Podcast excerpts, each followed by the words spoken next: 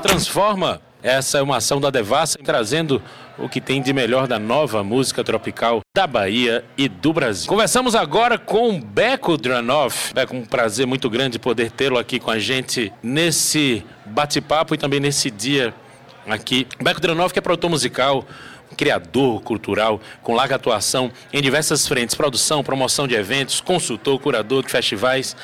Enfim, um brasileiro radicado em Nova York já desde o final dos anos 80, que trabalhou muito com música do Brasil por lá, promovendo artistas brasileiros diversos em ações distintas e que ele vai contar para a gente aos pouquinhos. Beco Dranoff, qual é a sua lembrança mais antiga de uma música e de uma música que se parecia com o Brasil? Boa noite, Patrick. Boa noite todo mundo aí fora.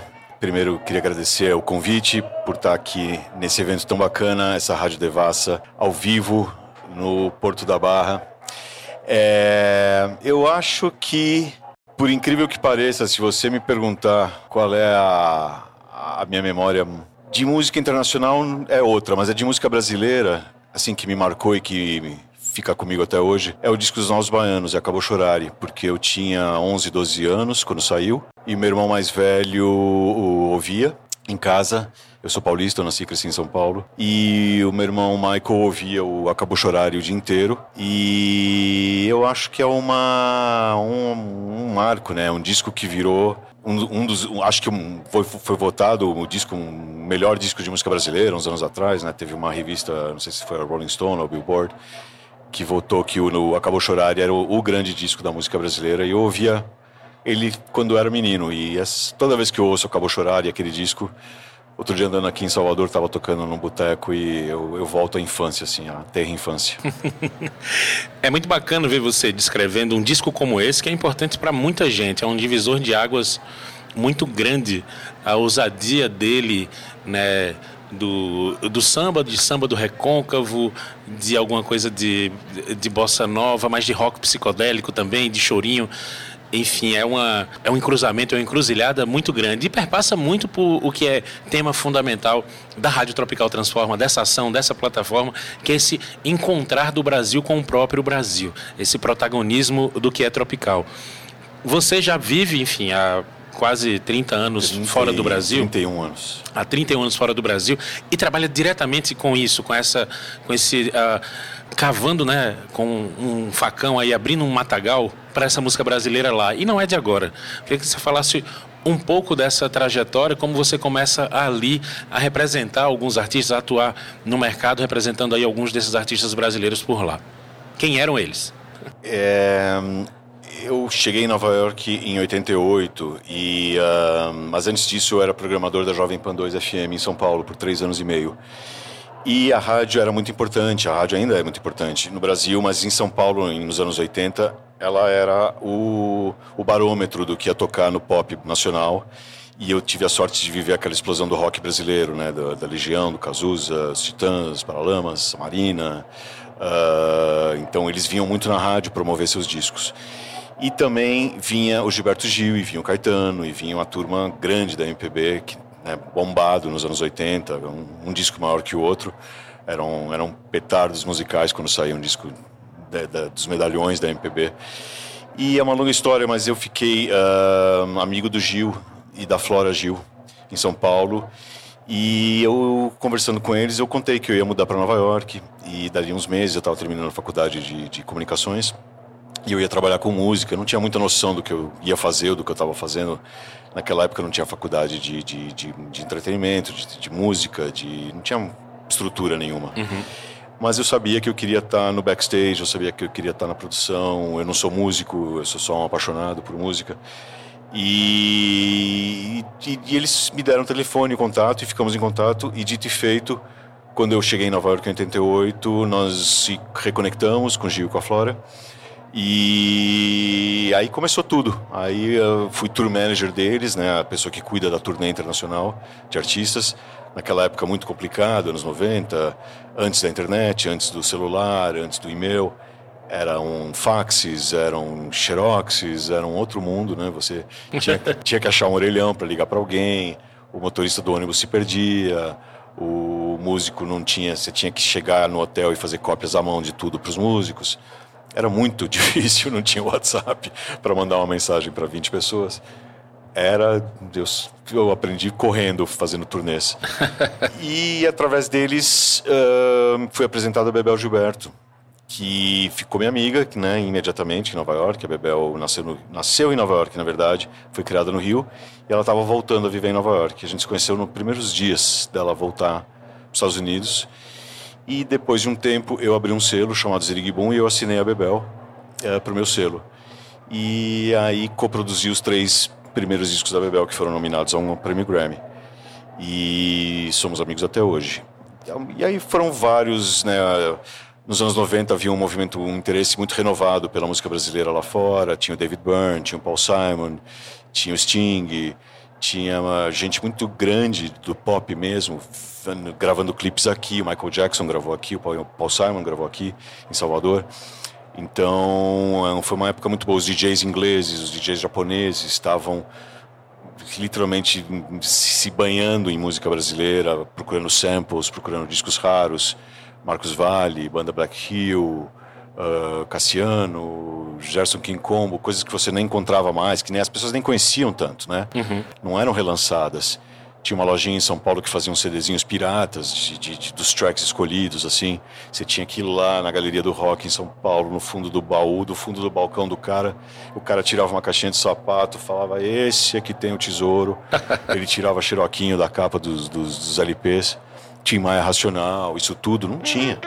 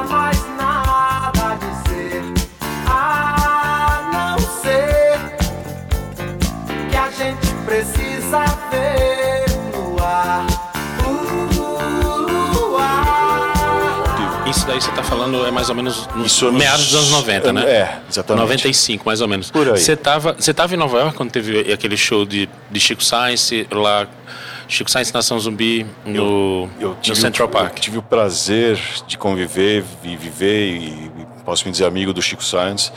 Eu vi ah, bom, o grande show no Central Park, como eu era uh, tour manager do Gilberto Gil, um, o grande show em Nova York, o Chico e a Nação abriram o show do Gilberto Gil no Central Park. E como você sabe, é um show de verão que atrai 6, 7 mil pessoas. E claro, o Gilberto Gil, uma estrela né, mundial, a casa já estava lotada. E o opening act, a banda de abertura, era a Nação Zumbi com o Chico, que era uma novidade total, que era novo no que Brasil. Quase ninguém sabia o que era. Até no Brasil era novidade. E de repente eles receberam esse convite através do Bill Bragan, de um amigo, e do, do Paulo André, que trabalhou muito pelo, pelo, pelo Chico e pela Nação. E eu, como eu estava com o Gil, eu vi o show do palco. Eu vi eles tocando, né? Entrou o Chico com a indumentária toda, com os maracatus, com a, com, com a roupa, com as máscaras, com uhum. né, os caboclos. Vestido do caboclo de lança, vestido né? Vestido de caboclo de lança naquele calor, de meinha branca e, e chapeuzinho e veio abaixo, né? Foi uma coisa, porque também, como você falou, era uma mistura de rock and roll, psicodelia, tambor... Os tambores. Uh, you know, batidão, era uma... Era tão inovador que o cara do New York Times adorou, e é muito importante essa crítica do New York Times, porque o mundo inteiro ouve, né? Uh, o qualquer artista que tem um, uma, uma, exposição num jornal como, de peso mundial como o New York Times acaba abrindo muito a porta. Então eu vi esse show. E aí a gente saiu, o Gil e a banda foram em turnê para Europa, eu fui junto. E esbarrei, e a nossa turnê batia com a turnê do Chico Science. Então eu vi acho que mais três ou quatro shows inteiros na Europa, do Chico abrindo de novo pra gente. Então aí já éramos muito amigos. E em 96 eu criei uma compilação uh, beneficente para AIDS chamada Red Hot in Rio. E tive a sorte de pedir uma música do Chico e apresentei. Na verdade, foi uma combinação de um, um remix, um remake do Maracatu Atômico que eles já tinham. Mas o DJ Soul Slinger de Nova York botou um batidão de drum and bass e refez o track. O Chico recantou em Nova York. E esse, esse, esse maracatu meio drum and bass está no Hot in Rio 2. Então ficamos muito em contato. Eu dei muitos discos para ele é, quando ele estava em Nova York, muitos discos da Red Hot. E ele depois me agradeceu muito e tal. E aí é uma, é uma pena, né? Porque foi uma estrela que, que veio e chacoalhou a estrutura musical do pop daquela época e foi embora muito cedo. Né?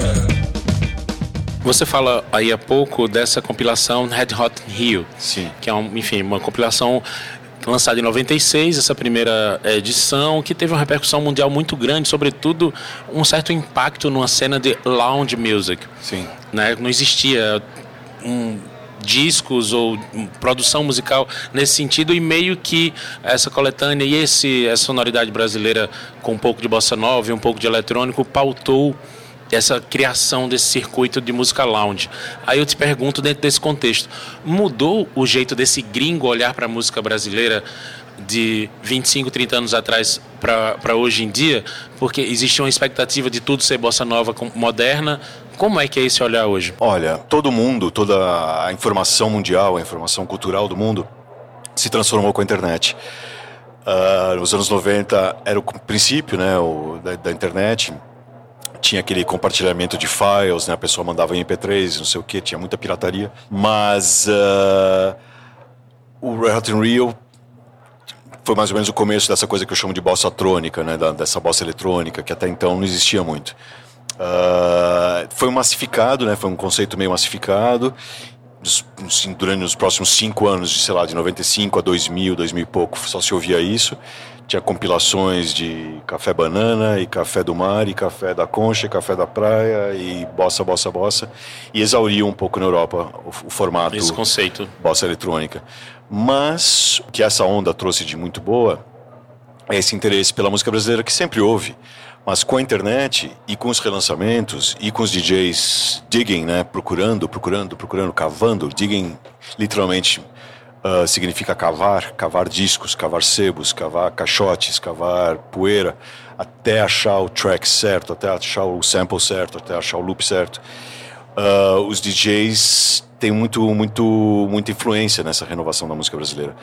Hoje em dia, com a globalização, uma, uma pessoa na Sibéria pode estar ouvindo o que está colando em Salvador hoje, né? E vice-versa tá, a internet virou um conduíte, né? Antigamente a saída era pelo, pelo aeroporto, né? Eu sempre digo a saída hoje em dia é pela internet. Uh, todo mundo dizia, não, a saída da música brasileira é o aeroporto. Hoje em dia, não. A saída da música brasileira é a internet. É rádio online, é, é eventos de, de, de, DJ com câmera. Um podcast como um esse. podcast como esse. Uh, isso é que é o futuro da música, né? Os tracks, vai ser, eu acho que cada vez mais vão ser tracks e tracks e tracks. A gente tem agora o fenômeno de tracks antigos que voltam, né? Que são recuperados e às vezes são mais significativos hoje do que na época, né?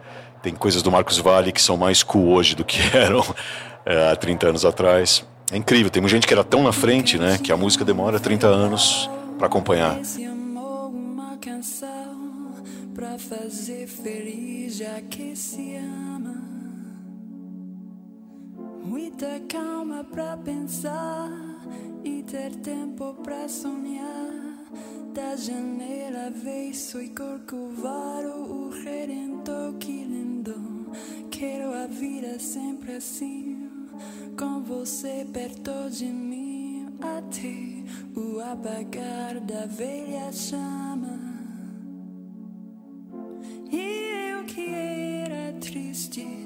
Descrente desse mundo, ao encontrar você eu conheci o que é felicidade,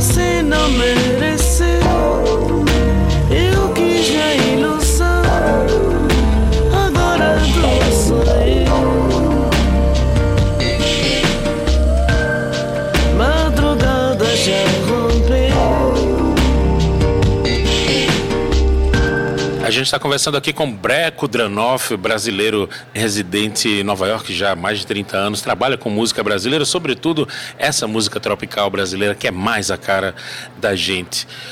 Deixa eu te fazer uma última pergunta que vai nesse fluxo aí também.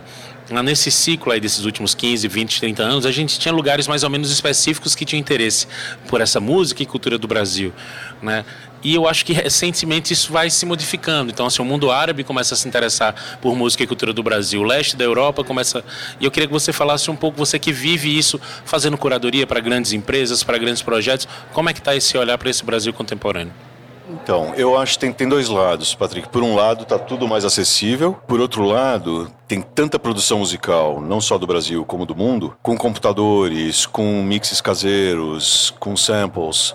Qualquer jovem hoje em dia, com um iPhone, você pode produzir um track. Então, tem um lado que foi pro bem, que né, democratizou o, o mercado da música. Nomes incríveis como esse da Nessa, Hoje, do Ian shows de uma garotada viu. completamente jovem, nova aqui de Salvador, que são super independentes e já estão produzindo tracks com os pesos. Com né, muita qualidade. Muita qualidade, muito peso, muito bass, muito grave. Por outro lado, tem uma enxurrada de músicas que o seu cérebro não acompanha, a gente que é da música né, não consegue filtrar tudo isso. Imagina quem não é da música em si, quem não trabalha com isso o dia inteiro. Fica completamente atordoado. Então, e como você falou, Tem a cena mexicana, tem a cena colombiana, tem a cena argentina, tem a cena árabe, tem a cena francesa, tem a cena americana. Cada país hoje em dia está bombardeando o universo com mais músicas. Então, eu sou completamente a favor. Acho que quanto mais música, melhor. Mas está difícil acompanhar. A gente que trabalha, você é radialista, você deve receber um trilhão de, de, de músicas por semana. Como é que você digere? Você não tem tempo de ouvir o que você tem que ouvir para trabalho. Você não tem tempo nem de procurar coisas novas. Você pode entrar num, num SoundCloud, num Mixcloud da vida, ficar seis horas perdido com o computador, né, ouvindo um, um track manda para outro, que manda para outro. É, então eu acho que o nosso papel é meio de filtrar e de curar e de, de achar o, o que as pessoas me pedem, Beco, o que, que eu ouço, o que, que eu ouço, me faz um playlist, me faz não sei o quê. É exatamente a- o tema da minha última pergunta. Ah. O que é que você anda ouvindo que você pode comentar aqui com a gente que mais te surpreendeu recentemente? Eu tô há um mês na Bahia e eu tenho ouvido muita música baiana. Graças a Deus, essa cidade sempre foi um celeiro musical e eu acho que agora é um celeiro musical vezes 90. Eu nunca vi tanto artista novo, tanta música nova. É, Acho que podiam ter mais espaços para música ao vivo, pelo que eu estou entendendo, não tem muito espaço. É, Eu ouvi a Nara Couto, que é uma menina daqui incrível.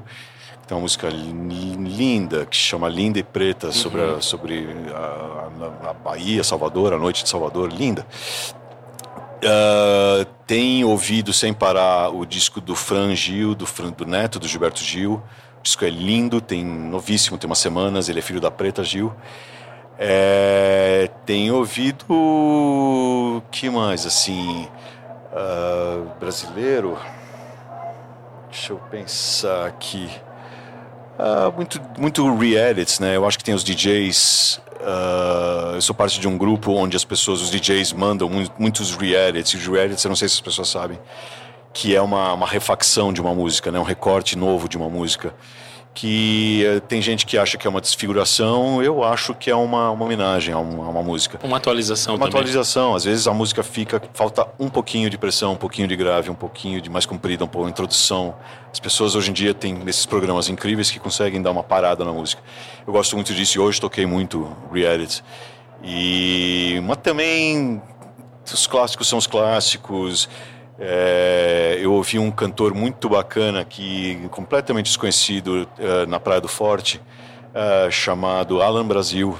É um cara com uma voz grave, com um swing. Tava num show no Coreto da Praia do Forte. Precisa de uma força. Ele é um, um cara que me, me, me impressionou muito. É. E eu tô em contato com ele. É. Maravilha. Beco, eu queria agradecer muito o seu tempo, sua disponibilidade de vir dividir com a gente essas informações. Prazer muito grande estar com você aqui. Até uma próxima, então. Prazer é meu e um abraço a todo mundo de Salvador, que é uma cidade que eu adoro e vou adorar sempre. Isso aí, essa é a Rádio Tropical Transforma, realização da Devassa. Toda quarta-feira a gente está no Spotify. Vamos lá.